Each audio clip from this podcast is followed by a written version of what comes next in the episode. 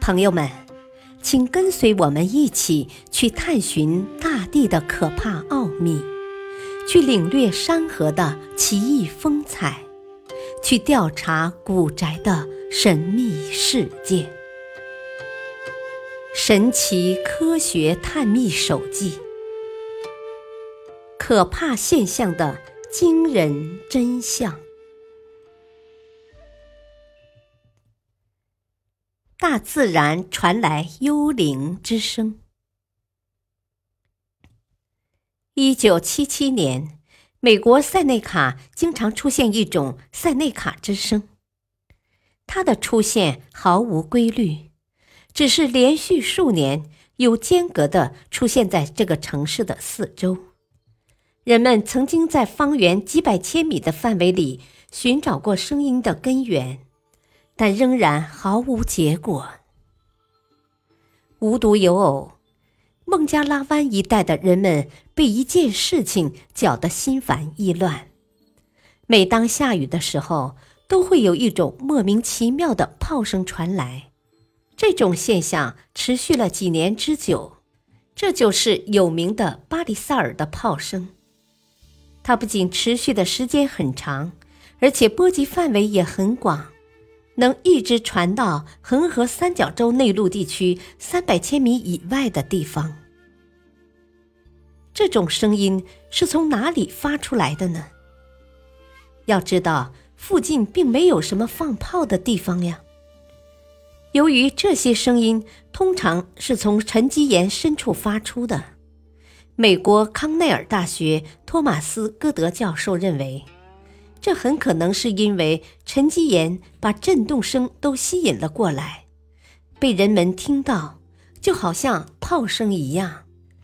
但是，至于这些声音是从哪里聚集的，又是在怎样的情况下才能形成像炮声一样的声音，就没有人给出详细的解释了。我国也发生过类似的事情。福州闽侯亭萍乡石杨村村民小郑的房子经常出现一种奇怪的声音，它不分白天黑夜，没有什么规律，一连数年都不停歇，搅得小郑一家人心神不宁。这种怪声究竟是从哪里来的？郑家只能求助媒体，于是。小郑向多家媒体讲述了这一奇怪现象。郑家坐落在村庄的小山坳里，房子是农村常见的土木结构，后面就是小山。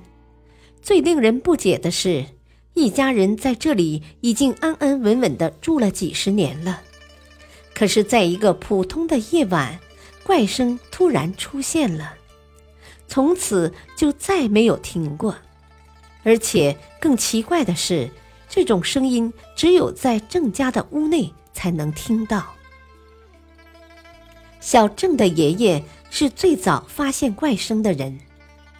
最初的时候，大概到了傍晚五六点的时候，咚咚咚的声音就出现了，而且一连几天都会出现。小郑的父亲听了这种说法，认为是爷爷年纪大了。听错了，或者是把鸡、猫的叫声听差了。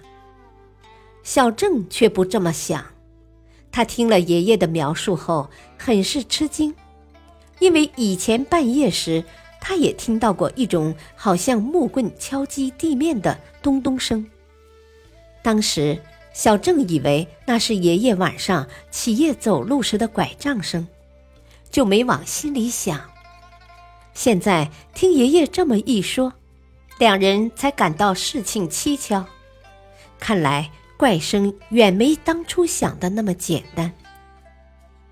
接下来的日子，怪声还是不定时的出现，而且它不是在屋内某个固定的地方出现，而是变幻莫测，家人都没法摸清它的规律。难道是什么动物在搞怪吗？每次怪声一响起，小郑一家人就开门查看，但一次都没发现动物的踪迹。难道怪声是家里悬挂的什么东西发出来的。家人们把屋子里的悬挂物都摘了下来，可是怪声还是继续在响。有时候，当怪声出现时，小郑一家人就顺着响声的方向四处寻找，却没有发现任何异常。这真是太奇怪了。村里开始有人传言，这是房子里有鬼魂在作怪。小郑一家人惶惶不可终日，只好通过种种途径向专家求助。在询问了怪声的情况，并进行了现场查看后，建筑物理学家李基全分析说，响声可能是地下水流动时发出的声音，透过地面而形成的。他说，在房屋的下部，在房屋的土壤以下，如果存在一些孔穴，在水流动过程中，水滴到一个洞穴里面，这个声响通过土壤吸收，再传到上部空间，会变得更加沉闷。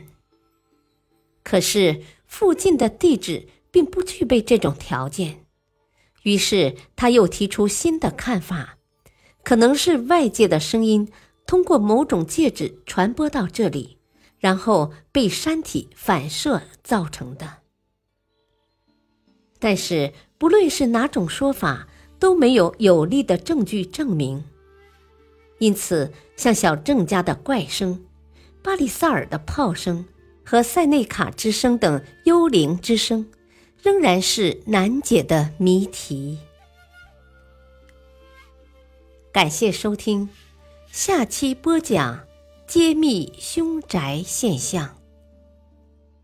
敬请收听，再会。